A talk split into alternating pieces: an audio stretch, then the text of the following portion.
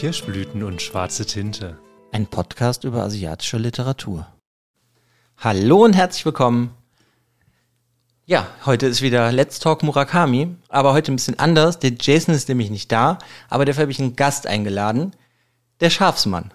Mäh. Hallo, hier ist der Schafsmann. Hallo, wie geht's euch? ich bin zwar verschwunden im letzten Teil, aber ich bin wieder da. Ja. Und dieses Mal fordern sie alle zum Tanzen auf. Dance, dance, dance. Tanzen, tanzen, tanzen. Wenn ihr nicht wisst, was ihr machen wollt, tanzen, tanzen, tanzen. Ja. Spaß beiseite. Hallo Jason. Hallo, ihr da draußen. Hallo Alex. Ja, da sind wir jetzt halt hier, ne? Tanz mit dem Schafsmann. Wie hieß, war Tetralogie, ne? Tetralogie. Tetralogie, genau. Genau. Der vierte Teil unserer Tetralogie. Ob es jetzt äh, die vier Teile, muss man mal gucken, wo sie zusammenhängen. Für mich ist es ja der Protagonist. Mhm. Ja, Aber vielleicht ist das ja auch nicht in einer Novelle, deswegen weiß ich nicht. Ich hätte, keine Ahnung, für mich hat das auf jeden Fall nicht so viel mit Ratte alles zu tun, sondern für mich verbindet eigentlich diese beiden Bücher natürlich mehr der Schafsmann. Ja, genau. Jetzt die beiden Bücher und der, der Hauptcharakter halt diese ganzen vier. Wir hatten ja schon mal am Anfang die Diskussion, ob in der ersten und zweiten Novelle es die gleiche Person ist. Wir haben ja gesagt, es kann sein. Darum haben wir es ja die Tetralogie genannt. Aber wir haben dem Ganzen immer noch keinen Namen gegeben. Ich weiß es aber auch nicht. Aber ich finde, das, was so am prägnantesten ist, ist einfach dieser Schafsmann. Deshalb. Ja, der ist einfach, äh, der ist ziemlich toll. Ich meine, der war das Highlight im letzten Buch, Wilde Schafsjagd. Hier ist er eigentlich nur so ein Nebencharakter. Ja, aber es ist einfach ein Highlight, weil er wieder vorkommt. Und das ist schon, Ja, der ist schon toll. ja. Ja. Ja, so, wie machen wir das jetzt? Jetzt stellen wir mal kurz vor, worum es geht, ne? Und dann würde ich sagen, switchen wir aber auch schnell in die Buchbesprechung, weil das macht eigentlich alles keinen Sinn, Ja, finde ich spoilerfrei darüber zu reden, Nee, ich. genau, weil das ist, genau, ich, gerade bei dem Buch finde ich es jetzt auch schwierig, deshalb würde ich es auch kurz vorstellen. Also wir reden über Tanz mit dem Schafsmann, also ein Roman von Haruki Murakami, mit dem schönen englischen Titel, ja, Dance, Dance, Dance, hatten wir ja auch schon. Ist auch der japanische Titel. Ach, ist auch der japanische? Okay, weil ich da ist es da, Danzu, Danzu, Danzu. Danzu, Danzu, Weil man, Danzu. das spricht ja bestimmt anders aus, aber ja. Ich finde, es klingt sehr toll so.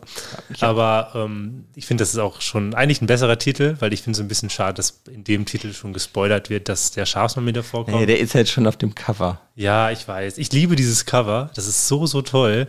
Aber ähm, ja, okay. Ist, ist in Ordnung. Englischer Titel und Originaltitel ist toll. Ähm, ist, die, ist der vierte Teil, unserer vierter Teil, wie wir ihn bestimmt haben, und ist im Dumont Verlag 2002 rausgekommen, aber in Japan halt schon viel früher. Und zwar 1988 88. in Japan. Genau. Und das Besondere an dem Buch ist, wir haben ja eine Tetralogie und wir haben tatsächlich die vierte, die dritte Übersetzerin.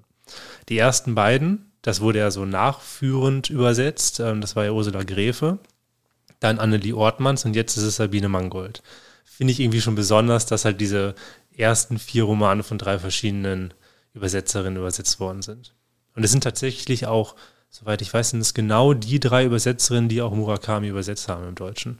Ja, ich glaube, das es gibt nur die. Alle, alle vertreten. Ja, weiß ich nicht. Das ist irgendwie ein bisschen seltsam, aber ja.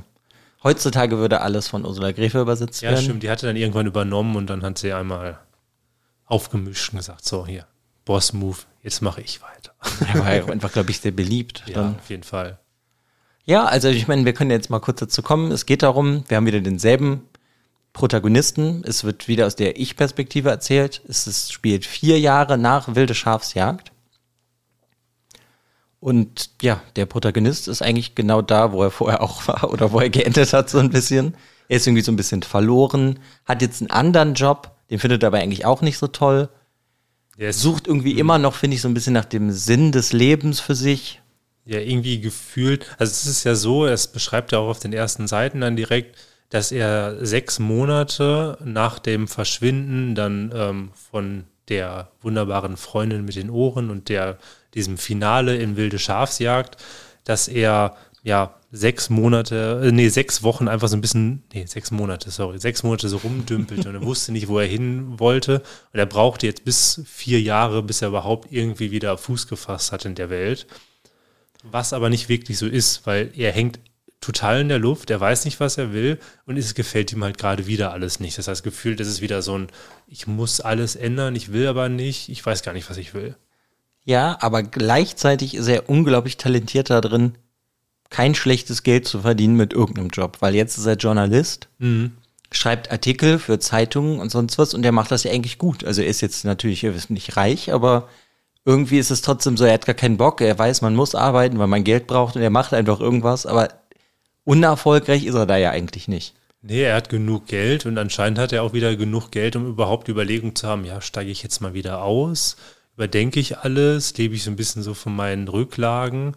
Ähm, ja, also Ja. es geht ihm nicht gut, aber es geht ihm, also es geht ihm gut, so finanziell, aber im Kopf ist er immer noch komplett durcheinander.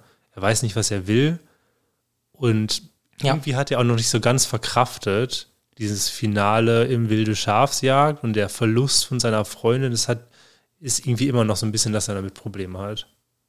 Genau, und da sind wir ja eigentlich auch schon bei dem Punkt, worum es geht. Im letzten Buch wurde das Schaf gesucht und jetzt wird halt seine Freundin gesucht. Nur, dass er ihr diesmal halt auch irgendwie einen Namen gibt. Das stimmt.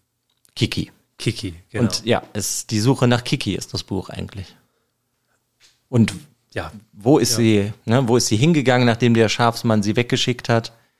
Tja, und Der- da ist halt das logische, der einzige logische Schritt, den er für sich hat, dass er wieder nach Sapporo fährt und halt mal wieder ins Hotel Dolphin geht, weil vielleicht hilft ihm das ja wieder weiter, weil das letzte Mal so gut funktioniert hat. Und hier würde ich jetzt eigentlich auch den Cut machen, weil wenn ihr es nicht kennt, reicht das. sollte, also ich finde, man sollte es auf jeden Fall lesen, weil jetzt können wir ja irgendwie noch mal kurz so spoilerfrei generell noch mal so darüber reden. Ich finde, das ist so das erste Buch, wo es so ganz viele Prototypen gibt, die die Murakami später immer wieder benutzt. Ja, finde ich auch. Also du hast, du hast ja jetzt ja zwischen Wilde Schafsjagd und Tanz mit dem Schafsmann hast du ja zwei Bücher, die er noch, zwei Romane, die er geschrieben hat. Hardboiled Wonderland, Das Ende der Welt und eine August Lächeln. Ich glaube, Hardbite Wonderland ist, glaube ich, immer noch das erfolgreichste Buch von dem. Ist das so? Ich war eine Zeit lang. Ich glaube, damit hat er so richtig äh, berühmt geworden Ja, ich- und erfolgreich. Es ist auf jeden Fall ein Buch, was auch immer wieder als sein Meisterwerk so gerne ähm, Genau deswegen halt. betitelt wird. Es ist auch ein absolut faszinierendes Buch, aber das wird irgendwann anderes Mal nochmal ein Thema werden.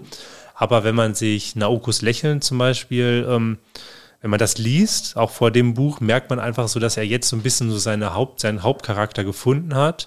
Also diese, diese Richtung, wie er seine Hauptcharaktere schaffen möchte und das perfektioniert er jetzt halt wirklich in diesem jetzigen Buch.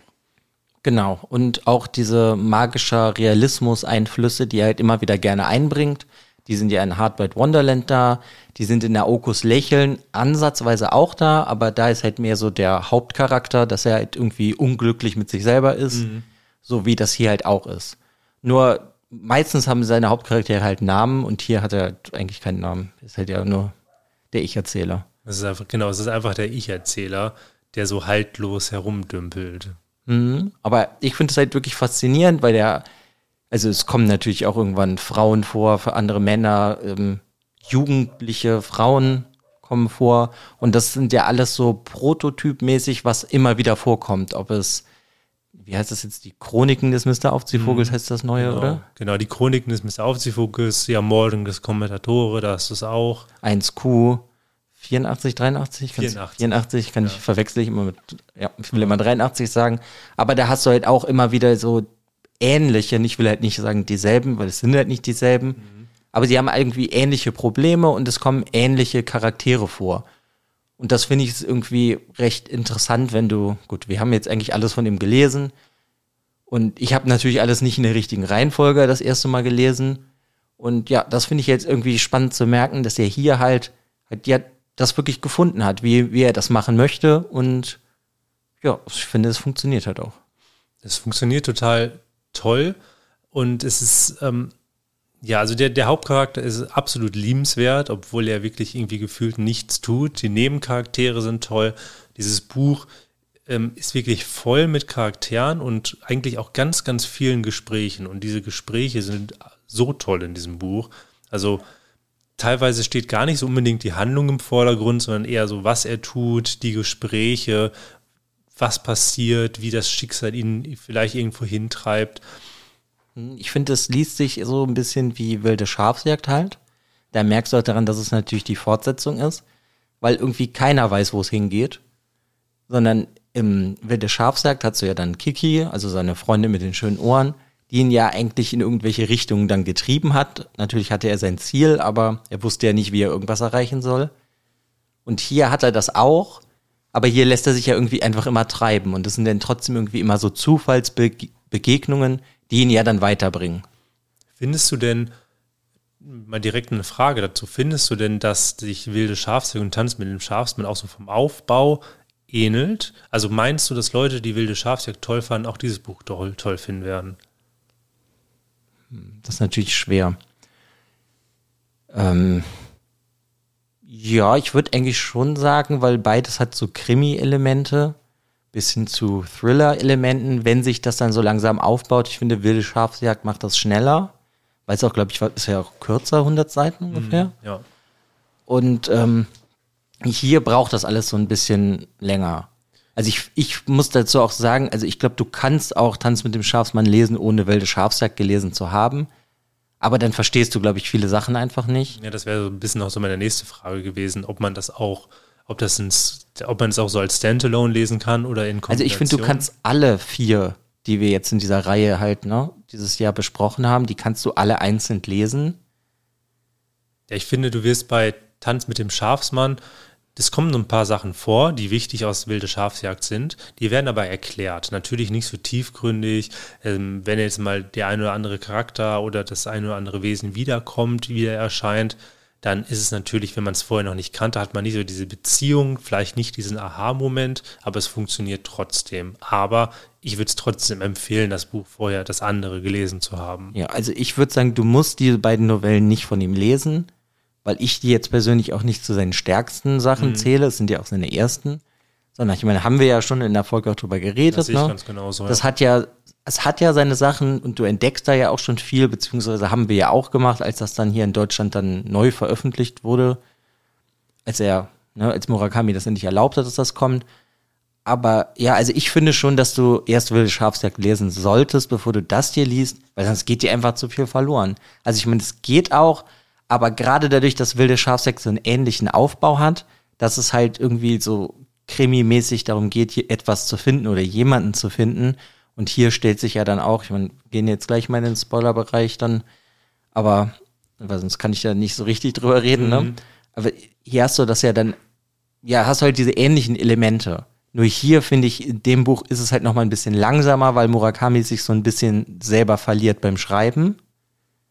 Ob das jetzt in Gesprächen sind oder halt in Handlungen, die der Protagonist macht, weil die sind halt teilweise überhaupt nicht nachvollziehbar. Ich sag jetzt nur so als Beispiel, ich glaube, der geht irgendwie 70 Mal in denselben Kinofilm.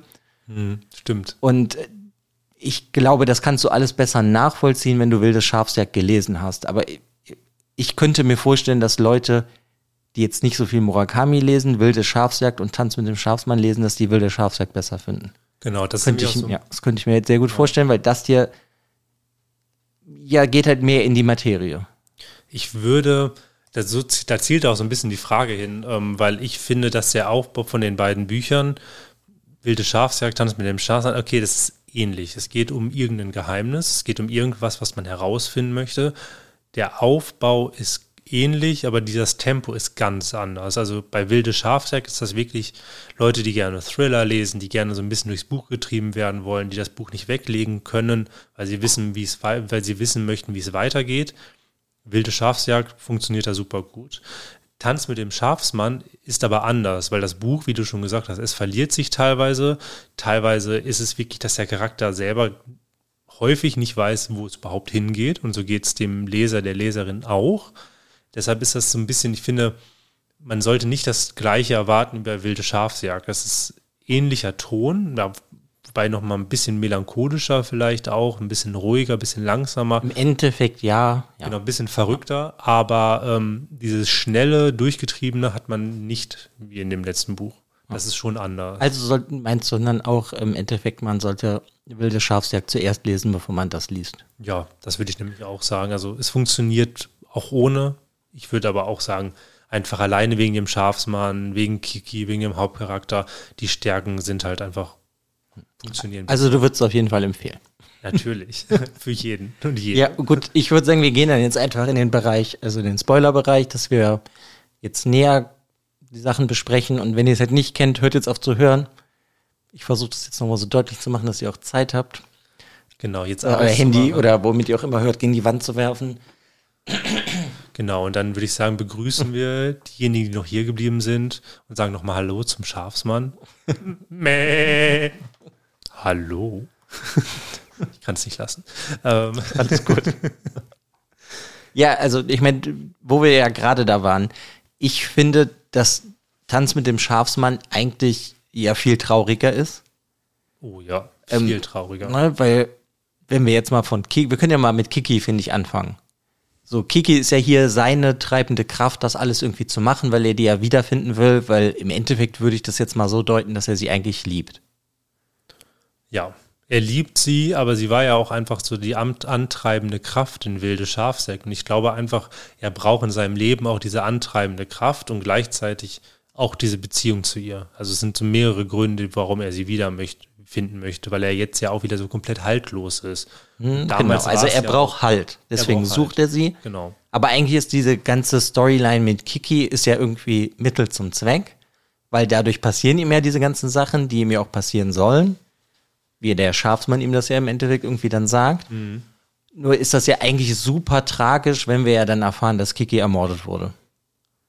Und dann auch noch von, äh, ich weiß nicht, ob das dieser Gotanda jetzt unbedingt ein Freund von ihm ist, zu dem kommen wir ja auch gleich. Von einem Bekannten, auf jeden Fall.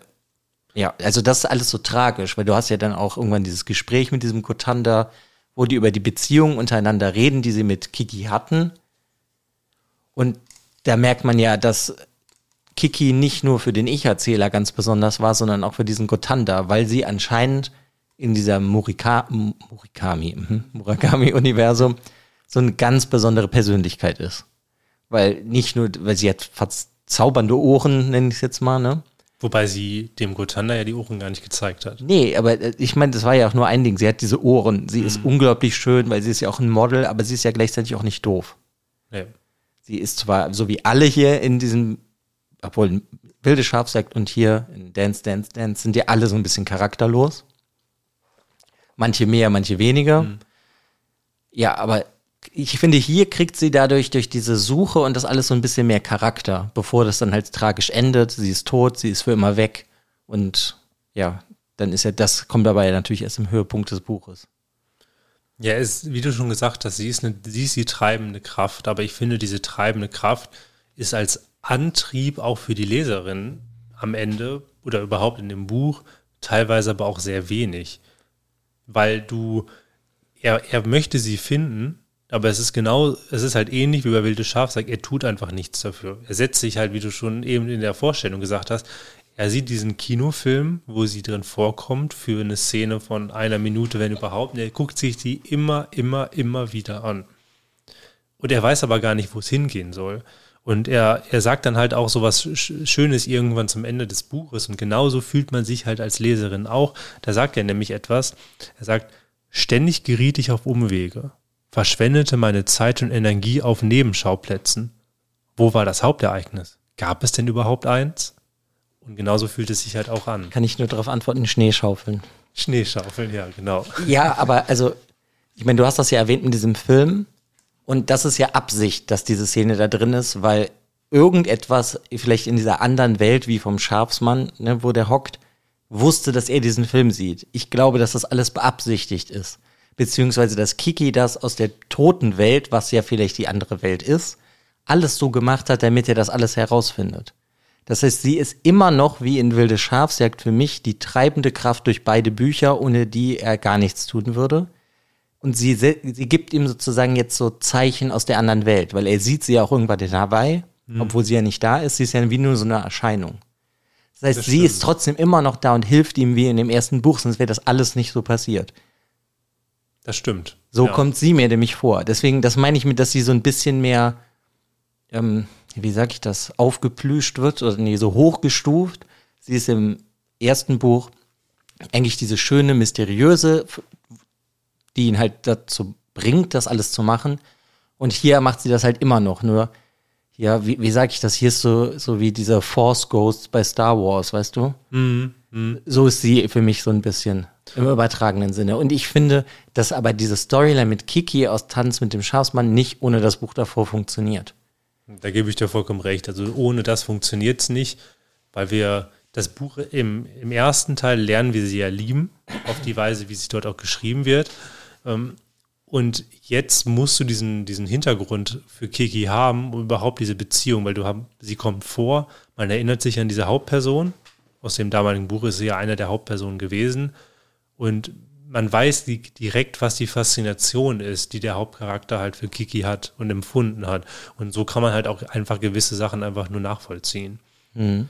Ähm, aber ich finde es interessant, weil so habe ich es noch gar nicht gesehen, aber dass sie ja auch wirklich dann ihn auch weiterhin treibt und dass sie vielleicht auch aus dieser anderen Welt, weil wir ja immer wieder diese, äh, diese surrealistischen Szenen haben, wo ja auch ja in diese andere Welt zu dem Schafsmann und so weiter. ja, aber so stelle ich mir das nämlich mhm. vor.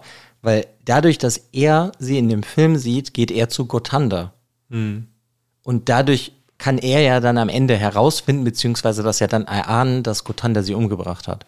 Ohne das, ohne sie würde das alles nicht funktionieren. Außerdem und sein einziger, ja. sorry, und sein einziger, ähm, sein einziges Mittel zum Zweck ist ja für ihn selber, ich weiß eh nicht, wie ich irgendwas machen soll.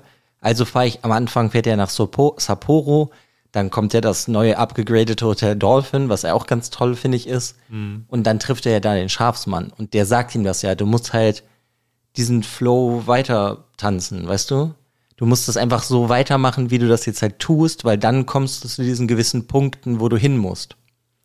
Und das ist dann halt das, dass sie ihn, finde ich, so leitet. Also so habe ich das zumindest in meinem Kopf mir zusammengebastelt, weil ist alles, was er macht, so von seinen sinnlosen Tätigkeiten, mhm vom Kino gehen, er trifft Gotanda. Von, ähm, er fährt, ich habe gerade den Namen des Mädchens. Yuki. Yuki, er fährt mit Yuki nach Hawaii.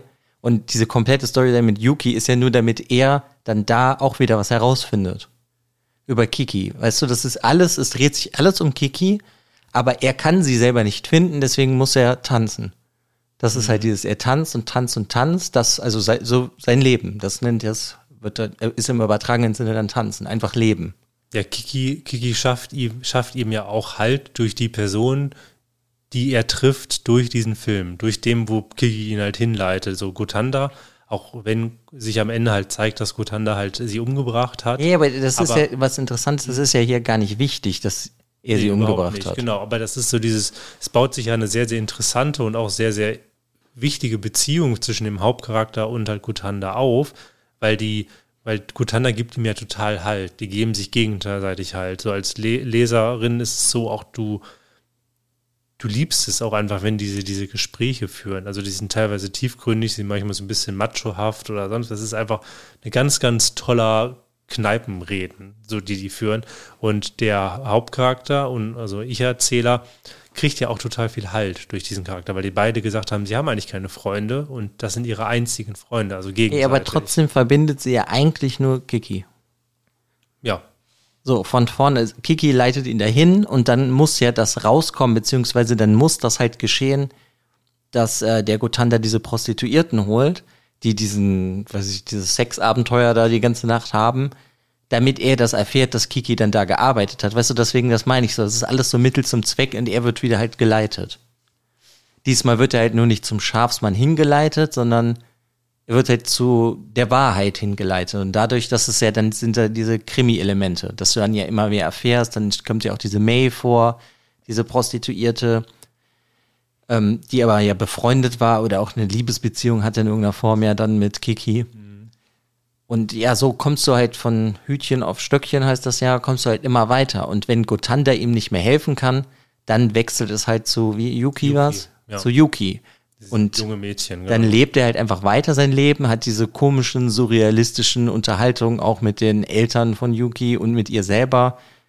Und ja, so, weißt du, dann geht's immer weiter und dann endet es ja in diesem Höhepunkt mit diesem Gespräch mit Gotanda wo das ja dann rauskommt. Und das finde ich zum Beispiel ganz, ganz toll, dass die sagen, ja, wir wollen uns in Ruhe unterhalten, okay, wir gehen in das lauteste äh, Lokal, was es mhm. gibt, weil da hört uns eh keiner zu.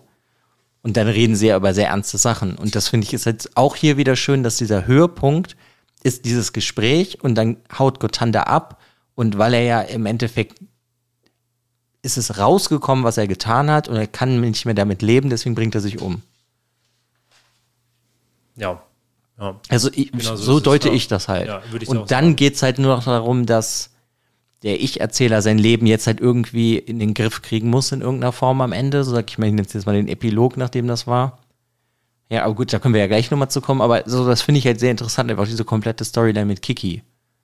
Wie findest du denn, weil du es jetzt schon mehrmals angesprochen hast, dass es, dass man sich so, man wird so durch diesen Roman, man wird ja nicht getrieben, man wird so leicht geleitet, man, es kommen unzählige Nebenschauplätze, unzählige Personen, unzählige Gespräche, die anscheinend ja immer nur so ein bisschen, du hast ja gerade schon mal diesen Zusammenhang erklärt, aber halt trotzdem nur so vage zusammenhängen. Und am Ende merkst du halt, wo es hingeht und warum etwas, warum was passiert ist. Aber wie hast du dich denn beim Lesen dabei gefühlt? Weil es ist ja, das passiert ja extrem viel Belangloses. Der, der, der Hauptcharakter, seine Mission ist teilweise, er wacht morgens auf und denkt sich, ich muss diesen Tag umbringen, um halt damit der Tag umgeht. Und er macht einfach nichts. Und er macht in diesem Buch ständig nichts. Er gammelt eigentlich nur rum. Er hängt rum, tut immer das Gleiche und er fragt sich jedes Mal, was er überhaupt tun soll. Und das ist halt das Tanzen. Das ist das Tanzen, aber wie fandst du denn dieses Tanzen? Also ich, also ich kann aber ganz kurz sagen, wie ich es erstmal fand, aber ich fand, ja, ich fand, dass es, dass es mich teilweise war es wirklich sehr langatmig. Es war sehr, sehr melancholisch, was nicht negativ gemeint ist. Und ich hatte mich an manchen Stellen, hatte ich mir gedacht, hat mich das teilweise gelangweilt? Nein, aber es war teilweise an der Grenze, weil es manchmal so nichtssagend war, dass ich mir manchen Szenen gedacht hatte, okay, es ist irgendwie cool, aber wo willst du hin? Was ich generell kein Problem habe in meinen Murakami-Büchern, aber das war jetzt hier schon sehr extrem. Okay, ja, ich habe das geliebt. Ich finde das ganz, ganz stark. Weil das, also das ist, wenn du nichts tun und Langeweile so schön ausdrücken kannst, dann ist das für mich halt der Grund, warum das für mich so ein Autor ist, den ich so gerne lese. Weil das genau das ist, was er später in anderen Büchern ja halt immer wieder macht in irgendeiner Form, indem er abdriftet irgendwo anders hin. Ob er irgendwas aus der Vergangenheit von irgendeinem erzählt oder irgendwas, weißt du, er driftet immer ab und hier macht er das irgendwo auch nur halt dann so am selben Ort. Aber der, der Protagonist driftet halt einfach ab in seinem Leben, weil er weiß, er kriegt ja gesagt, was er tun soll vom Schafsmann. Obwohl man verstehen tut man das ja nicht, was der Schafsmann sagt und er versteht es, glaube ich, auch nicht. Ja. Sondern das ist halt so im Nachhinein. So dieses einfach so Leben, wie du lebst, ist dieses Tanzen, immer weiter tanzen. Und das finde ich ist halt, ja, also ich kann verstehen, dass manche Szenen dadurch irgendwie langweilig wirken, aber ich denke mir halt beim Lesen dieses Buches, wo willst du hin? Und das ist das, was mich dann halt so da durchtreibt. Und das finde ich irgendwie total schön. Mhm. Und diese, dadurch, dass er so ist, wie er ist, der Protagonist, und so lebt, wie er lebt, da denkst du dir, der hat, kein Wunder, dass er keine Freunde hat, kein Wunder, dass ja. niemand ihn mag, aber trotzdem trifft er immer wieder Leute im Leben, mit denen er dann irgendwie unglaublich nah wird und Zeit verbringt, relativ viel. Selbst wenn es nur dieses Zeit totschlagen ist wie mit Yuki, weil sie macht ja auch ihr ganzes Leben nichts anderes, weil ihre Eltern so grauenhaft sind. Und das finde ich, finde ich halt ganz toll. Ja, dieses Zeitvertreiben und auch dieses, wie diese Geschichte spielt, das fühlt sich schon sehr, sehr realistisch an. Weil das ja im, im wirklichen Leben ist es auch nicht, dass wir durch, dass wir durch irgendein, mit einem irgendeinen roten Faden zu einem Ziel gebracht werden. Das fühlt sich schon sehr, sehr realistisch an. Ähm, jetzt muss ich jetzt sagen, das stimmt nicht so ganz, weil der rote Faden führt immer zum Buchladen. Das stimmt, ja. Oder halt zum nächsten Buch im Generellen, ja. Auf die nächste Seite. Und ja. Nee, ja, ja, klar. Ja, aber, aber was ich auch, ich finde das auch, dieses, ich, ich liebe das bei Murakami, dass er von der Hauptstory manchmal abdriftet, manchmal auch ohne, dass es Zusammenhänge gibt. Manchmal erkennt man diese Zusammenhänge erst später. Aber ja. Ja, aber gerade hier sind ja komplette Storylines, sind das Abdriften.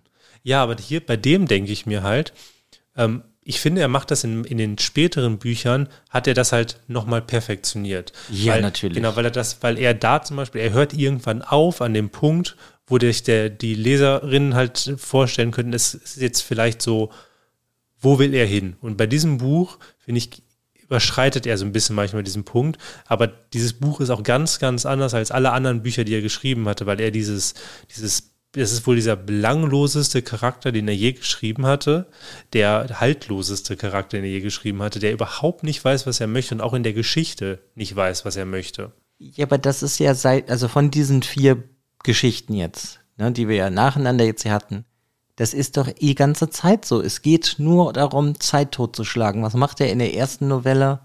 Novella saufen, den ganzen Sommer mit Ratte. Mhm. Das, Im zweiten Buch ist es, er will diesen Pinball-Maschine finden. Warum, weiß ich eigentlich auch nicht. Aber er vertreibt sich die ganze Zeit die Zeit mit diesen Zwillingen. Und weißt du, ja, Wilde Schafsack muss ich jetzt nicht wiederholen. Aber das ist ja eigentlich so das Ding von all diesen vier Geschichten, Zeit totschlagen.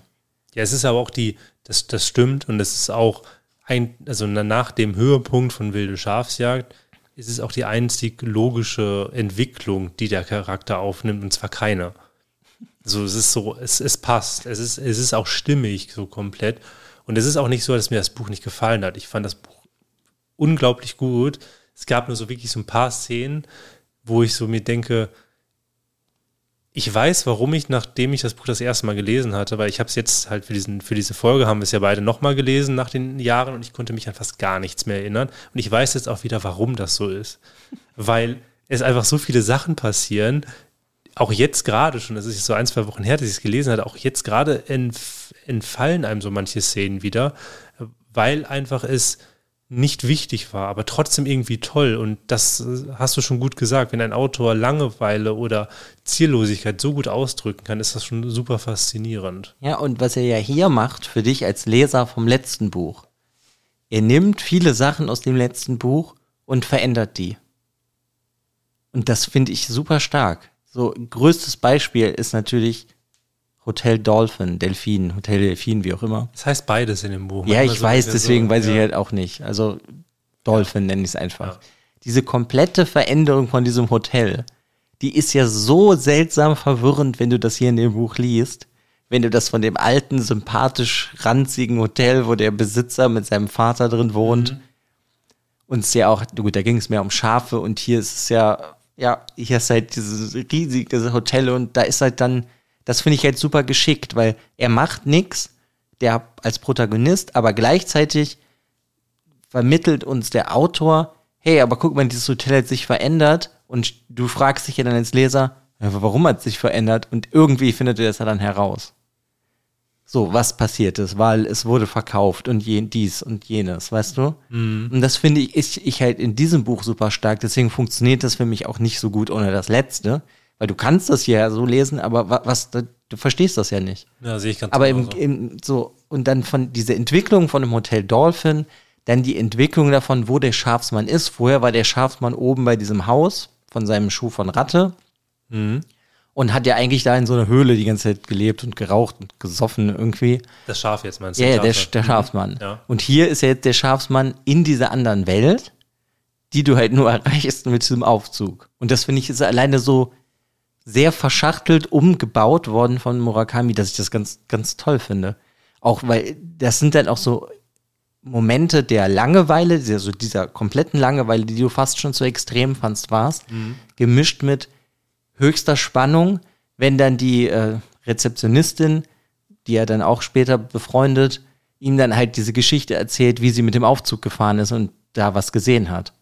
Und das, weißt du, da hast du dann dieses Langeweile zu spannend. Oh Gott, was ist da? Weil da kann ja mhm. alles sein, du weißt es ja nicht. Du weißt ja auch beim ersten Mal lesen nicht, dass da der Schafsmann ist. Nee, und das finde ich ist so gut. Das macht so viel Spaß.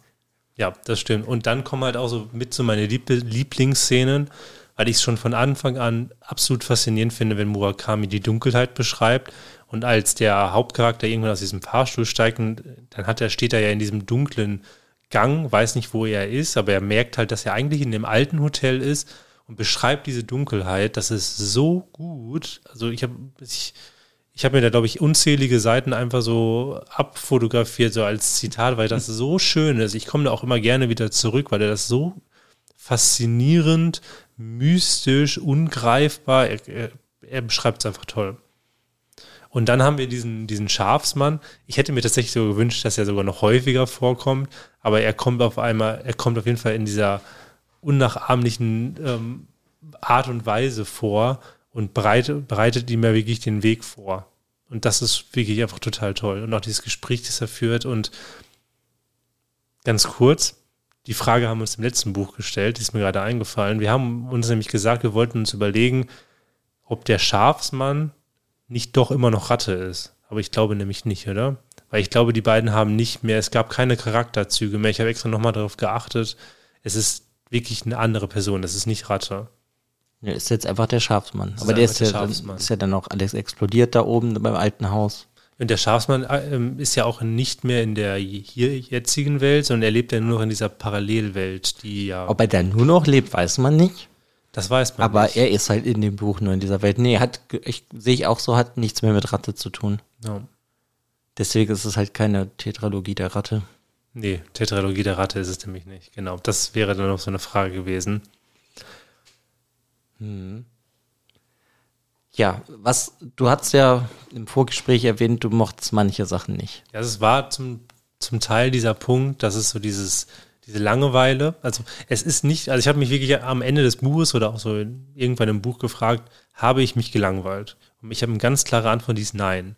Ich fand aber, dass es teilweise so an der Grenze davon war. Also es war einfach, ja, es, es ging mir manchmal so ein bisschen zu weit. Manche Szenen wurden mir drei, vier Sätze oder eine halbe Seite zu lang beschrieben und es ist in manchen Punkten so ein bisschen repetitiv, mhm. ähm, weil es immer wieder auch vorkommt. Es ist trotzdem toll beschrieben. Es ist ein Mini-Abzug und ich finde, dass er genau das nämlich in anderen Büchern perfektioniert hat. Und das haben wir ja schon, wie du ja auch schon am Anfang gesagt hast, er findet hier seine Prototypen. Er findet die Prototypen von seinem Hauptcharakter, den er ja hier schon wirklich perfektioniert hat. Er findet den Prototypen von dem Zusammenspiel von gewissen Charakteren, von Nebenschauplätzen, dass er das einfach mag und wie weit er gehen kann. Mhm. Und ich finde, das ist einfach, es, dieses Buch ist ein Wegbereiter und es ist extrem faszinierend zu lesen, wenn man schon viel von ihm gelesen hat, weil man einfach vieles wiedererkennt. Mhm. Ja, also ich, ich kann das verstehen, manche Sachen führen dann halt auch so ein bisschen zu sehr ins Nichts.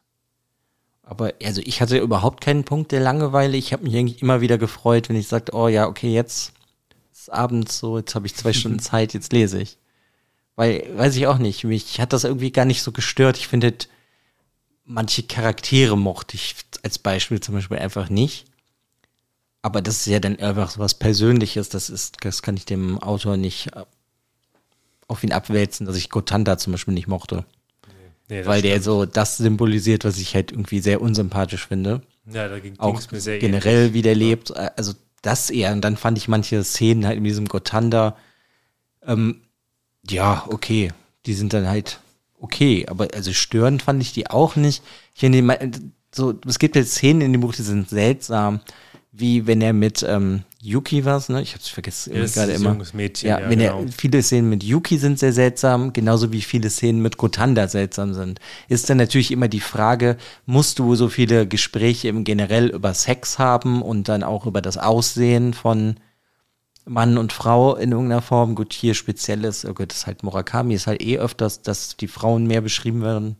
Aber das ist trotzdem in seinen früheren Werken, finde ich, ist es nochmal stärker. Und in dem Buch ist es ähnlich wie bei Wilde Schafsack anders, aber ähnlich, dass er es da auch immer noch so ein bisschen zu häufig macht. Dass aber es ist einfach Murakami. Es ist jetzt nicht störend, aber ich finde auch das bessert sich in seinen späteren Romanen nochmal. Ja. ja, aber es ist doch einfach was, also ich finde, das jetzt ist kein Problem für mich. Es ist halt einfach die Vision des Autors oder das, was er halt in dem Moment gedacht hat, das schreibe ich jetzt auf. Und ich versuche da jetzt halt auch nicht zu viel rauszulesen. Ob ich jetzt als erwachsener Mann so viel mit einer 13-, 14-Jährigen rumhängen würde, glaube ich nicht, aber ich bin auch kein Buchcharakter. Nee, natürlich nicht. Ähm, aber wenn du schon bei den Charakteren bist, ähm, dieses Mädchen, das habe ich ihren Namen so ein bisschen vergessen, den, der sie auch in der ähm, in diesem Hotel, die Rezeptionistin, wie Yoshi Moti, ich weiß nicht genau, du guckst jetzt wahrscheinlich nach. Ich, ich guck gleich mal ich nach. Mir, ich habe es mir leider nicht aufgeschrieben. Jedenfalls ist diese Charakterin, da baut sich ja eigentlich eine ganz, ganz schöne Beziehung zwischen den beiden auf und man versteht auch so ein bisschen diese Faszination, die die beide füreinander haben. Und am Ende treffen die beiden ja nochmal aufeinander und es gibt diesen Höhepunkt zwischen den beiden. Und dieser Höhepunkt ist auch sexuell, sehr sexuell. Und ich finde, dieser Höhepunkt zwischen diesen beiden Personen ist das einzige und die einzige Szene in dem Buch, die ich wirklich schlecht geschrieben fand. Die hat mir nicht gefallen. Ich fand einfach so ein bisschen, das, es musste nicht so enden. Ich finde, es war so ein bisschen nur auf diese Sexualität dann ähm, heruntergestuft. Und ich fand auch dieses Mann-Frau-Verhältnis zwischen diesen beiden in dieser einen Szene nicht schön und es hat mir überhaupt nicht gefallen. Und das hat, war so ein bisschen so. Aber das ist halt etwas, was sich das ganze Buch aufgebaut hat. Zwischen den beiden. Die sexuelle Spannung, die ist von Anfang an in irgendeiner Form da. Ja, aber du hast diese, ich finde, dass sie so eine, so eine ganz merkwürdige Unterwürfigkeit zeigt. Und das irgendwie, das finde ich, das war nicht passend und auch nicht zu diesem Charakter, wie er sie geschrieben hatte. Das fand ich einfach so ein bisschen störend, aber das war einfach nur so ein. Ja, aber ich finde, das ist, eigentlich ist das doch ganz schön, weil er baut hier diese Spannung die ganze Zeit auf, die sich ja irgendwie unter, zwischen den beiden entwickelt. Und dann enttäuscht dich das. Das finde ich eigentlich ganz Ja, schön. ja, also schon, ich finde das ja. jetzt schön, weil das weiß ich auch nicht. Für mich war das egal, weil die ist für mich halt eigentlich auch nur so ein Medium wie Kiki im ersten, in Wilde Schafsjagd. Ja. Weil sie ist für ihn einfach nur dieses Medium jetzt, okay, Kiki ist weg, er muss damit abschließen, er wird sie nie wiedersehen. Jetzt ist er bei ihr gelandet und das ist ja dann nur Mittel zum Zweck, dass sie ja irgendwie in dieser Parallelwelt landen. Ja, das stimmt, wobei die, ähm, ich finde, dass, dass diese, diese Person, diese Rezeptionistin aus dem, ähm, aus dem Hotel Dolphin, dass sie aber besser geschrieben ist. Sie kriegt viel mehr Hintergrund. Yumi Yoshi. Yumi Yoshi, ja. Hat was In die- gedauert. Ja. dass Yumi Yoshi besser und tiefgründiger geschrieben ist als Kiki. Und genau das fand ich dann schade, weil dann wieder dieses Mittel zum Zweck, was Kiki ja auch für den Hauptcharakter war, war dann Yoshi.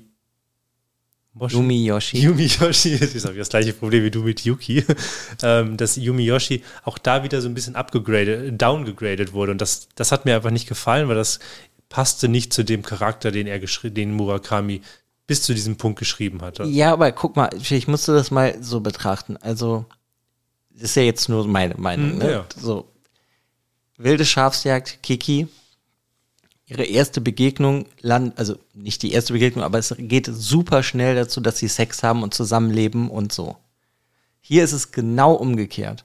Hier baut sich das immer weiter auf. Die, diese, sie haben immer mehr irgendeine Art von Beziehung, jetzt nicht ähm, eine Liebesbeziehung oder das ist aber eine freundschaftliche irgendwas Beziehung, weil sie reden ja auch immer wieder in irgendeiner Form miteinander, wenn es passt. Weil das Leben macht halt, was das Leben tut. Es schiebt Sachen irgendwie hin und her und so konnten sie erst am Ende zusammenfinden. Und ich würde sagen, das ist halt so wie der Abschluss von diesem Protagonisten, dass er dann endlich sozusagen mit ihr schläft und dann bricht die Welt ja irgendwie auch auseinander in irgendeiner Form. Ja, ich habe auch, also ich habe verstanden, dass er diese beiden auf jeden Fall zusammenführen musste. Ich fand, das ist so ein bisschen sehr schnell zusammengeführt. Und ich meine, ich will jetzt auch gar nicht auf dieser Szene herumreiten. Die ist jetzt auch nicht schlimm und auch nicht schlimm geschrieben. Es hat mir persönlich nicht so gut gefallen. Aber dieses Mittel zum Zweck war ja diese Szene, weil er diese Beziehung hat er halt ähm, gestärkt, dass die beiden zusammen sein möchten, dass die beiden ja auch eine Liebesbeziehung eingegangen sind und jetzt sich so auch vereint haben, körperlich, geistig komplett. Und dann wachen sie ja auf am nächsten Morgen und stehen dann auf einmal, steht sie an der Tür und sagt, sagt halt zu ihm dann hier, guck mal, warum ist der Gang so dunkel? Und dann gehen sie halt in diesem Gang. Und dann kommt dieses Ende. Und dieses Ende, oh so toll. Es ist so, so gut. Also für mich ist es wohl das beste Ende, was Murakami bis jetzt, je, also bis jetzt jemals geschrieben hat, weil dieses Ende ist so gut. Weil dieses Ende ist, ich, ich persönlich finde es so gut, weil ich finde, dass die beiden alleine schon dieses Hab keine Angst, nehme ich bei der Hand, wir dürfen uns noch nicht loslassen. Und dann stehen sie ja irgendwann in diesem dunklen Medium und er merkt, dass er sie losgelassen hat für diese eine Sekunde und sie driftet weg und ist hinter dieser Wand und ist weg und redet mit ihm. Und du merkst halt einfach, dass er ja durch sie wieder in die jetzige Welt gefunden hat, weil er ja die ganze Zeit war ja so diese Und Frage. jetzt hat er sie verloren. Dann hat er sich verloren. Jetzt geht er wieder durch die Wand und kommt dann am Ende, wacht er auf und ist wieder ähm, neben ihr. Und wie war da deine Interpretation? Weiß ich nicht. Ich weiß nicht, ob man das richtig interpretieren kann. Ja. Also für mich war es ein bisschen so diese Überlegung, dass er, dass er eigentlich dieses ganze Buch, diese fast 500 Seiten gebraucht hatte, bis er in die wirkliche Welt wiedergekommen ist. Dann hat er sie verloren. Yoshi, Moshi. Yumi Yoshi. Yumi Yoshi. Er hat sie verloren und ist für sie dann doch in die andere Welt wieder gegangen. Und jetzt ist die Frage, ist er jetzt wieder in der anderen Welt oder ist er in der heutigen Welt? Hat er das nur geträumt? Und er behält, und Murakami schafft es, mit diesem einen, mit dieser einen Szene am Ende, dieses ganze Buch so offen zu halten, dass es einfach genial ist. Ja, aber das macht er ja doch total gerne. Denk nur mal an das Ende. Ich meine, werden wir irgendwann mal zukommen, Naokos Lächeln.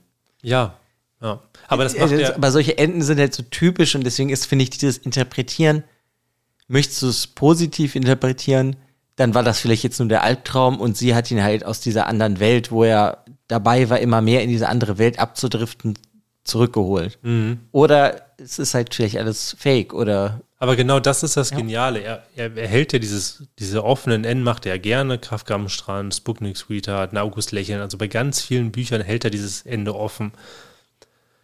In den häufigen Enden bei ihm stehen immer noch sehr, sehr viele Fragen, die manchmal so sehr stark ins Ungewisse gehen. Hier kann jeder sein eigenes Ende interpretieren. Und auf seine Weise kann er das Buch so beenden, wie er das Buch beendet haben möchte von der Interpretation. Und das schafft er so toll. Und das ist einfach genial, weil wenn du es, wie du schon gesagt hast, wenn du es positiv haben möchtest, kannst du sagen, es war nur ein Traum. Dass er einfach nochmal so ein bisschen im Traum da zurückgegangen ist. Oder er ist doch wieder in der Welt. Also du kannst es ganz unterschiedlich interpretieren. Und das ist einfach dieses ganz, ganz Tolle. Ja. Vielleicht ist das halt auch so das letzte Zeichen gewesen von äh, Kiki, dass er sie nicht loslassen soll. Ja, zum Beispiel. Das Weil das sein. jetzt halt vielleicht die Person ist, die ihm hilft, durch sein Leben zu kommen, was vorher halt die ganze Zeit nicht so gut funktioniert hat. Ja. Ja, also das sind halt, ich finde generell die Enden sehr schön, wo du sehr viel selber noch interpretieren kannst. Und bist du positiv drauf, kannst du es so sehen, bist du negativ drauf, kannst du es so sehen. Also ich finde das auch super stark. Ich liebe sowieso die Enden von Murakami. Ich finde auch, ich finde auch ganz, ganz toll, weil er das wieder hat und das macht er in allen seinen Büchern. Er schafft diese Fragen, dieses Mystische, diesen, dieses Fantastische, was wir eben auch gerne nennen. Ich finde das auch immer sehr passend, weil und er beantwortet manche Fragen, aber er beantwortet meistens die allermeisten Fragen nicht und lässt vieles offen. Und ich merke einfach, dass es bei so vielen Büchern ist, auch wie zum Beispiel bei Brace Pork, Unter Wasser atmen, ähm, Kommen wir nächste Woche kommen wir zu? nächste Woche zu, verdammt, wir haben es einmal gemischt, ja genau. Aber da ist es zum Beispiel ja auch so, dass es so ein bisschen vieles offen gehalten wird mit dieser, mit so einer faszinierenden Welt. Also schon mal hier so ein bisschen ein, ein Teaser. ein Teaser für nächste Woche. Ähm, auch ein Buch, was euch wahrscheinlich sehr gut gefallen würde. Und ich merke einfach, dass es toll ist, wenn diese Fragen offen gehalten werden und nicht alles erklärt wird, weil Erklärungen vieles auch kaputt machen. Ja, aber das macht er ja eh gerne. Das macht er zum Beispiel auch mit meinen Lieblingscharakteren in dem Buch. Mit den Eltern von Yu, Yumi, Yuki. Jetzt, jetzt habe ich es wieder verwechselt. Yumi Yoshi ist es, glaube ich. nein, ja. nein, nein. Die, die Eltern von dem Mädchen. Achso, Yuki. Yuki, ja. oh Gott. Alles mit Y. Ich liebe diese Charaktere, weil ich die so total hasse. Die sind einfach so grauenvolle Menschen, aber gleichzeitig fand ich sie so faszinierend. Ich, ich, ich finde, da müssen wir irgendwie ein bisschen drauf eingehen. Also der Vater von ihr. What the fuck, was ist das für ein Typ? Aber absoluter Weirdo. Ich- Ja, dass er aber ihm, dem Protagonisten Geld geben will. Ja, ich kann dich auch bezahlen und du kümmerst dich dann wie ein Vater um meine Tochter. So, aber selber gar kein Interesse zeigen, einfach nichts machen, hat nur seinen Assistenten, der alles tut. Ja, aber das ist zum Beispiel. so ein schlimmer Charakter. Damit schafft, hat Murakami aber auch so eine schöne Nebenkritik, so eine Elternkritik gezeigt, so einfach auch, oder auch Gesellschaftskritik, weil es gibt ja diese Menschen, die denken, dass sie mit Geld alles kaufen können. Und da hat er es ein bisschen auf die Spitze getrieben und gesagt, auch der Vater kauft sich mit Geld ein neues Elternteil, was seine Aufgabe Ey, es ist ja einfach nur eine Nanny. Ja, Das ja. ist, gibt's ja, also. Klar, aber ich finde auch, ich finde auch diesen ganzen Nanny-Gedanken klar, bei vielen hilft die Nanny und die ist auch notwendig, aber wenn du ein Kind hast und beide sind Vollzeit berufstätig und haben keine Zeit für das Kind und holen sich dann eine Nanny, auch die, den Gedanken an sich finde ich schon so ein bisschen, Ja, Aber, ja, ja. natürlich. Aber das fand ich einfach faszinierend, was das für ein komischer Vater ist. Und das, und dann kommen wir zu der Mutter. Die ist ja Kunstfotografin, würde ich sie jetzt mal betiteln. Und sie macht direkt am Anfang diese weirde Szene, wo sie Yuki einfach vergisst, weil sie denkt, Ja, nee, sie vergisst ja eh so. Du, ich finde, du lernst halt so nebenbei so unglaublich gut, wie die erzogen wurde, die Yuki, und wie die behandelt wurde. Und das finde ich einfach, das macht er zum Beispiel halt auch ganz stark. Ne, dass er dann hier halt auch so weit geht, dass diese Mutter von ihr, die ist ja einfach so komplett abgedriftet. Sie ist so in der, im Kopf immer in der Kunstszene, hat dann ja auch diesen Freund, den Einarmigen, der sich um alles kümmert. Weißt du, beide Elternteile sind irgendwie gleich. Beide kümmern sich überhaupt nicht um das Kind und beide sind irgendwie so komplett abgedriftet. Der Vater war ja Schriftsteller, das hatte ich eben noch nicht gesagt. Und ich fand es einfach so faszinierend, auch immer diese Szenen, wenn dann Yuki und der Protagonist dann zu den Elternteilen kommen, der fuck, der hat immer was geht da ab, aber gleichzeitig finde ich diese Charaktere so großartig, weil die halt das alles ja auch so mit ermöglichen dann, was dann passiert, wie dass sie nach Hawaii gehen und so. Diese Charaktere sind super toll geschrieben und ich finde aber, das sind so diese, diese Geschichten, die auch drumherum verwebt werden und auch so, wie das, wie diese Charaktere aufgebaut werden und erklärt werden, zeigt sich einfach, dass man gesagt, dass man sich direkt gedacht hat, die beiden hätten niemals ein Kind kriegen genau, sollen, genau. weil die beiden einfach unfähig sind, überhaupt für ihr eigenes Leben zu sorgen. Wie können sie sich dann halt noch ein Kind dann mhm. Und dann, machen? Ja. dann da halt so halt dieser Einarmige, der eigentlich ja auch so ist, irgendwie wie so ein bisschen der Protagonist, nur viel fleißiger, mhm. der halt auch irgendwas braucht, wo er sich so anhängen kann. Mhm. Und der hängt sich ja dann an die Mutter von Yuki dran. Und das ist dann halt auch sein Tod. Und das fand ich halt irgendwie auch so spannend. Weil er das halt alles für sie tut, hat er dann halt diesen Autounfall und stirbt. Ja, das ist ja, das hatte die Yuki auch über, sein, über die, überhaupt über die Mutter gesagt. Und das ist ja auch der Grund, warum sich der Vater von der Mutter getrennt hat. Weil er gesagt, weil beide sagen, dass alle Personen, die mit der Mutter zu tun hat, dass die Mutter einfach sie aussaugt in irgendeiner Form. Sie, sie mhm. saugt diese Lebensenergie aus, damit sie halt diese Produktivität, diese Inspiration und überhaupt so leben kann, wie sie leben kann, weil sie ist ja so eine außergewöhnliche und die tollste Fotografin auf der Welt. Yes, und das ist auch so diese, dieser Gedanke, auch dieser, allein dieser Gedanke von Kreativität muss man sich von der Lebensenergie anderer Leute klauen. Ist auch dieser, alleine dieser Gedanke ist auch wieder schon wieder total toll. Ja, das, das ist halt auch, finde ich, irgendwie so mega stark.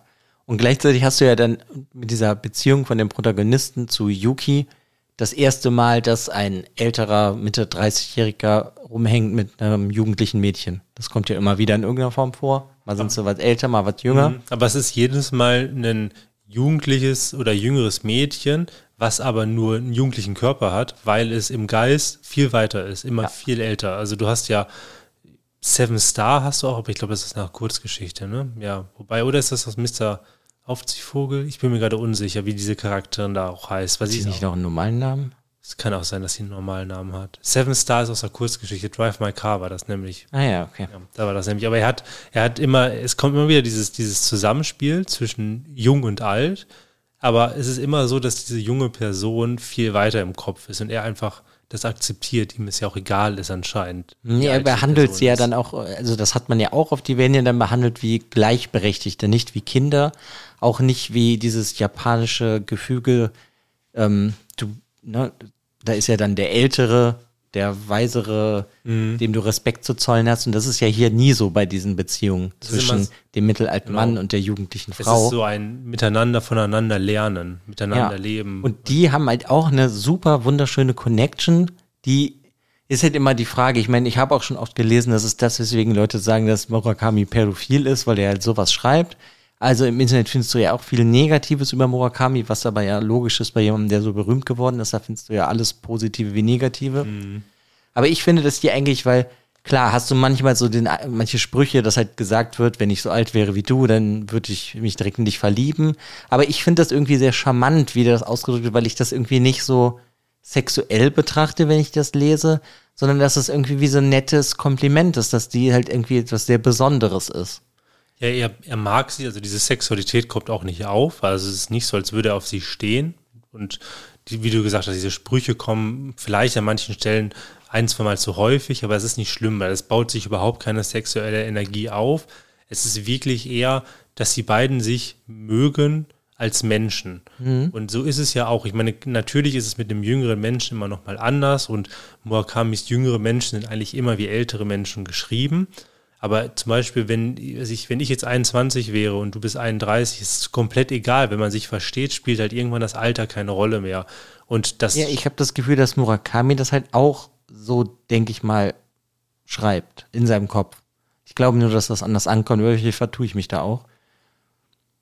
Ja, ja weiß ja. ich nicht. Aber ich finde diese Beziehung zwischen den beiden irgendwie trotzdem sehr charmant. Sie ist zwar hier auch natürlich irgendwie so Mittel zum Zweck, weil wenn er dann Kiki gesehen hat in Hawaii und sonst was, dann löst sich ja diese Verbindung zwischen den beiden auch wieder und der Protagonist zieht weiter, aber irgendwie auch sehr schön. Dieses Zusammenspiel zwischen den beiden ist eigentlich mit das schönste Zusammenspiel von Charakteren in diesem Buch. Ja, das auf jeden das, Fall. Ich mag das gerne, wenn die reden, wie sie zusammenspielen. dass die Yuki manchmal auch so ein bisschen, weil sie stammt ja halt einfach von diesen merkwürdigen Eltern, aber manchmal auch so abdriftet von den Gedanken, ihm nicht mehr zuhört, ihr eigenes Ding macht. Und dieses, diese Yuki ist wirklich einfach total toll geschrieben. Ja, und da finde ich ist zum Beispiel diese Langeweile, die du vorhin angesprochen hast, die kommt hier auch immer wieder mit ihr dann zusammen vor. Und die finde ich total schön. Dann fahren sie zum Beispiel irgendwann nur Auto und hören Musik. Ja, das ist wirklich das, schön. Ja, aber das ja. ist ja so langweilig, da passiert ja nichts. Mhm. Und das ist irgendwie ganz schön. Und das ist auch, wenn sie dann so telefonieren und dann so sagt, ja, aber du versetzt mich eh so nach dem Motto. Und er so, nein, tue ich nicht. Und dann Versetzt er er versetzt sie. sie. Ja. Und das finde ich so, so richtig schön. Also er hat sich, da habe ich richtig Spaß beim Lesen. Und was Und- wir noch, ja. ja. was wir noch vergessen haben, ist, dass ja diese, diese Yuki ja noch was ganz anderes Besonderes hat, weil sie hat ja auch eine Fähigkeit. Sie kann in die Zukunft schauen. Das heißt, auch dieser Charakter macht er sehr interessant, bauscht sie noch mal so ein bisschen auf durch dieses ähm, Übernatürliche, nenne ich es jetzt mal, Fantastische. Und da haben sie ja auch schon direkt eine Verbindung, weil er ja auch diese fantastischen Momente mit dem Schafsmann hatte, mit dieser anderen Welt. So wie dann mit der Rezeptionstuse Yumi Yoshi. Genau. Ja, also für mich abschließend wollte ich eigentlich nur noch mal für mich mit, also ich darauf eingehen mit, ich wollte mich mit dir darüber unterhalten, dass ich diesen Gotanda ganz furchtbar finde. Ja, kann ich, kann ich nachvollziehen. Aber ich finde, das trotzdem super geschickt ist das geschrieben, weil der ist so eine komplett andere Welt. Der ist ja diese High Society Filmwelt und so stelle ich mir das halt auch vor. so ein Ja. bisschen. Weißt du, der ist irgendwie eigentlich unglaublich unsympathisch, finde ich, aber er kann gut mit Menschen umgehen.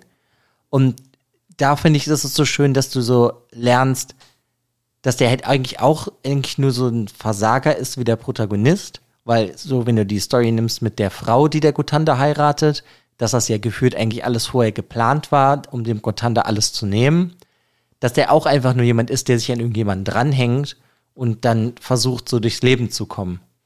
Und genauso wie der Protagonist, aber beruflich eigentlich egal, was er tut, irgendwie erfolgreich. Ja, er ist ja auch sehr realistisch geschrieben, weil ich kann mir das auch da wieder so diese kritische Haltung von dem Autor, wenn er jetzt so kritisch schreiben wollte, gut, er hat es geschrieben, hast du diese, diese Kritik überhaupt an dieser, an dieser Welt des Famosen, dieses, weiß ich, der, der Berühmtheiten, dass du nach außen hin so der tolle Lehrer bist, tolle Schauspieler, jeder Ja, es geht jeder, immer so um dieses öffentliche, Genau, und das ist ja zum Beispiel auch ein Punkt, womit ja auch Murakami selber immer seine Probleme hatte. Murakami hat ja in seinen jüngeren Jahren nie Interviews gegeben. Er mochte dieses, diese, diese Öffentlichkeit scheute er. Jetzt in den letzten Jahren ist es besser geworden, beziehungsweise was heißt besser geworden, aber er, er zeigt sich mehr in der Öffentlichkeit, gibt auch mehr Interviews. Aber ich könnte mir vorstellen, dass das auch so ein bisschen wieder so eine persönliche Kritik gewesen ist, Murakamis, die er in diesen Charakter eingewebt hat, weil er gezeigt hat, okay, wenn du so berühmt bist, dann hast du eigentlich keine Freunde mehr und bist einsam in deiner, wenn du halt dich so zurückziehst, weil keiner ist dein wahrer Freund, weil zu viel Geld, zu viel Berühmtheit nimmt einem so ein bisschen halt die wahren Freunde. Und das ist und ja auch da, Das halt der das dann auch noch zu weit geht und halt meiner Meinung nach sehr wahrscheinlich zwei Leute in dem Buch tötet, diese May und Kiki. Mhm. Ja, und das finde ich halt irgendwie, ja, finde ich irgendwie krass. Und Ja, dann halt dieses letzte Gespräch, das war, ich meine, da waren wir vorhin schon, aber das finde ich halt irgendwie auch seltsam richtig, dass Gotanda danach oder mit seinem, was ist das, Ferrari, Maserati, weiß ich nicht mehr, Eins von den beiden. mit seinem ja. Sportwagen Selbstmord begeht. Ja, es ist irgendwie so die logische Konsequenz. Und dieses Gespräch ist auch ganz toll. Ich finde auch irgendwie, ja, es ist, es ist ein sehr interessantes Gespräch, weil sie beide ja, also der Hauptcharakter wirft ihm ja vor, dass er Kiki getötet hat. Er gibt es zu, der Gutanda, und trotzdem einigen sich so ein bisschen, dass sie sich aber, dass sie trotzdem irgendwie zusammen weitermachen auf dieser, auf dieser Basis, weil sie sich gegenseitig wichtig sind. Sie verzeihen sich so ein bisschen. Das ist so, so dieses merkwürdig Bedeutende, was so aufgebaut wird, aber trotzdem auf eine sehr, sehr charmante Weise. Das sind sowieso die Gespräche zwischen den beiden, sind ganz toll. Und dann ist es irgendwie die logische Konsequenz, dass er sich halt das Leben nimmt. Ja. Aber er- finde ich irgendwie auch sehr faszinierend. Ja, weil er, er, er geht ja sowieso die ganz, sein ganzes Leben geht auf so eine Sackgasse zu. Sein ganzes Leben ist eine Sackgasse mit seiner Frau, mit Kiki, mit seiner Sexualität, ähm, die er halt nur bei Prostituierten ausleben kann. Oder halt wirklich. wieder mit seiner Ex-Frau, mit, mit der er sich Ex. wieder trifft. Aber das ist ja alles eigentlich auch so furchtbar. Ja, aber ich weiß auch nicht, ich mochte den halt überhaupt nicht. Ich will jetzt nicht sagen, dass ich den gehasst habe, aber den mochte ich halt wirklich am allerwenigsten. Ich fand Mhm. den so, wow, das wäre gar nicht so die Person, mit der ich, sag ich mal, gerne einen Kaffee trinken würde. Nee, überhaupt nicht, überhaupt nicht. Also auch manche Gespräche, die die dann irgendwie geführt haben über irgendwelche Frauengeschichten und sowas, ist auch das, was ich so, dass ich, dass ich generell schon persönlich überhaupt nicht mag, so irgendwie darüber anzugeben, mit was für Frauen ich geschlafen hatte und sowas. Das war auch schon in meiner Jugend. Ich hasste diese Gespräche und da werden halt auch so Gespräche geführt. Darum ist mir dieser Kutanda auch direkt unsympathisch gewesen. Aber ich habe mich trotzdem gefreut, wenn er sich wieder mit, mit wenn die sich wieder getroffen haben. Ja, ja, klar. Ich meine, der ist ein super Charakter und der funktioniert auch. Und das muss ich sagen, ist in dem ganzen Buch so, ich finde, die ganzen Charaktere funktionieren. Es, die kamen mir irgendwie nicht so vor, als wären sie fehl am Platz.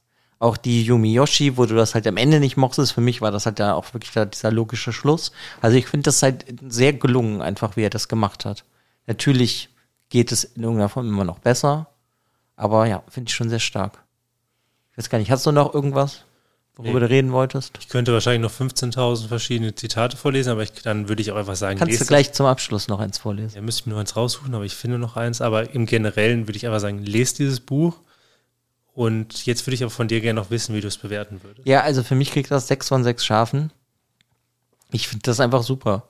Also natürlich gibt es Szenen, die findet man irgendwie nicht, vielleicht nicht ganz so toll. Und weiß ich nicht, wenn man was zu meckern finden will, findet man immer was zu meckern. Aber ich sehe das ja auch mit ganz anderen Augen, wie als ich das früher vor, weiß ich nicht, wann, 15 Jahren das erste Mal gelesen habe. Es ist schon so lange her, dass Ja, du es gelesen ja, hast. weiß ich nicht, ich habe keine Ahnung. Es Aber es kann gut kennen uns sein, auch jetzt ja. schon ewig, deswegen ist Ja, es alles schon was länger ja. her.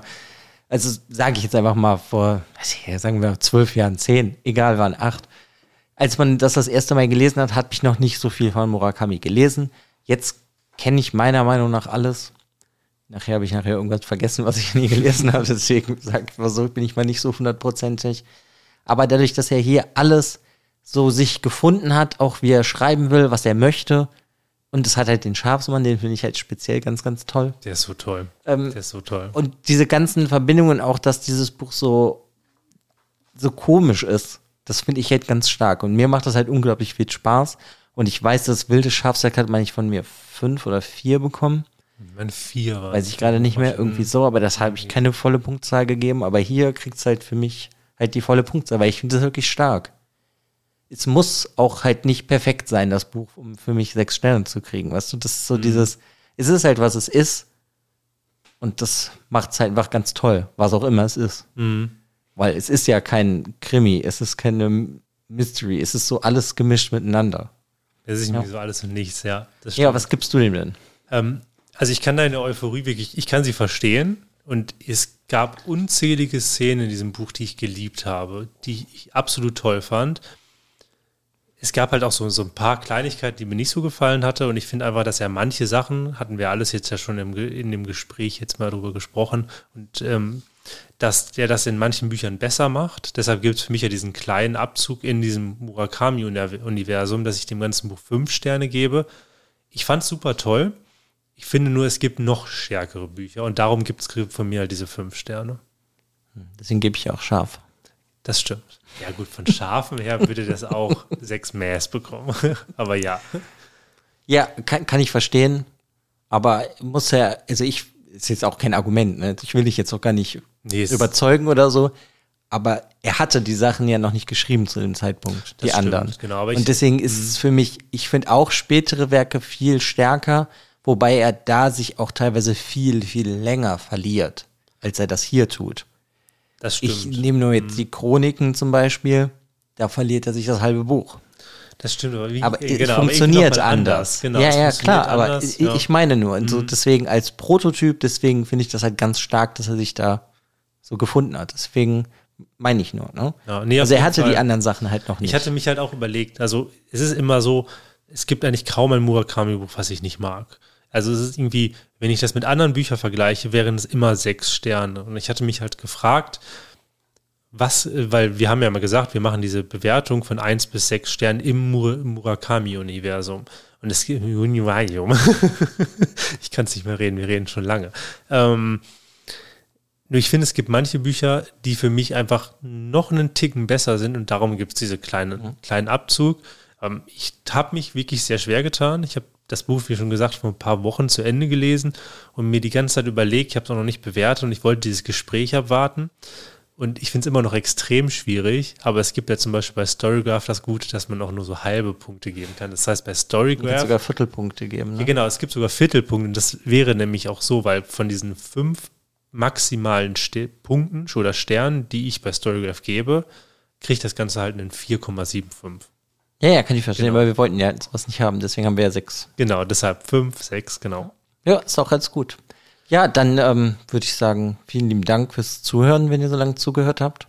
Sagt uns mal Bescheid, wie ihr das Buch findet. Mochtet ihr das auch gerne? Mochtet ihr das nicht? Mögt ihr den Schafsmann? Ich meine, wer kann den, merkt den Schafsmann nicht? Ja, auf jeden Fall. Ähm, ja. Und eine andere Frage, feiert ihr dieses Bild auch genauso wie wir, das du bei Instagram dazu gepostet hast? Wenn ihr es noch nicht kennt, guckt euch mal auf unserem Instagram-Kanal das Foto an. Ich liebe das, diesen Onesie da drauf. Das ist so herrlich. Also es hat so viel Spaß gemacht, dieses Foto schon alleine zu machen. Ja, gut, dann ja. würde ich sagen, dann kommt jetzt noch ein Zitat von dir und dann war's das. Genau, schon mal vielen Dank. Dann sage ich jetzt schon mal Tschö. Genau. Ja, bis zum genau. nächsten Mal. Also es ist so, diese Szene kam, als er, als er hochgefahren ist in dem Hotel Dolphin, in dem Fahrstuhl. Fahrstuhltüren gehen auf, er tritt in die Finsternis und es ist dunkel. In dieser, total, in dieser totalen Finsternis scheint meine Existenz eine reine Vorstellung zu sein. Mein Körper, Körper löst sich auf. Die substanzlose Vorstellung von meinem Ich flottiert frei im Raum, wie Ektoplasma. Ich bin von meinem Körper befreit, jedoch ohne eine neue Zuflucht. Ich schwebe im Nichts, auf dem feinen Grad zwischen Albtraum und Wirklichkeit.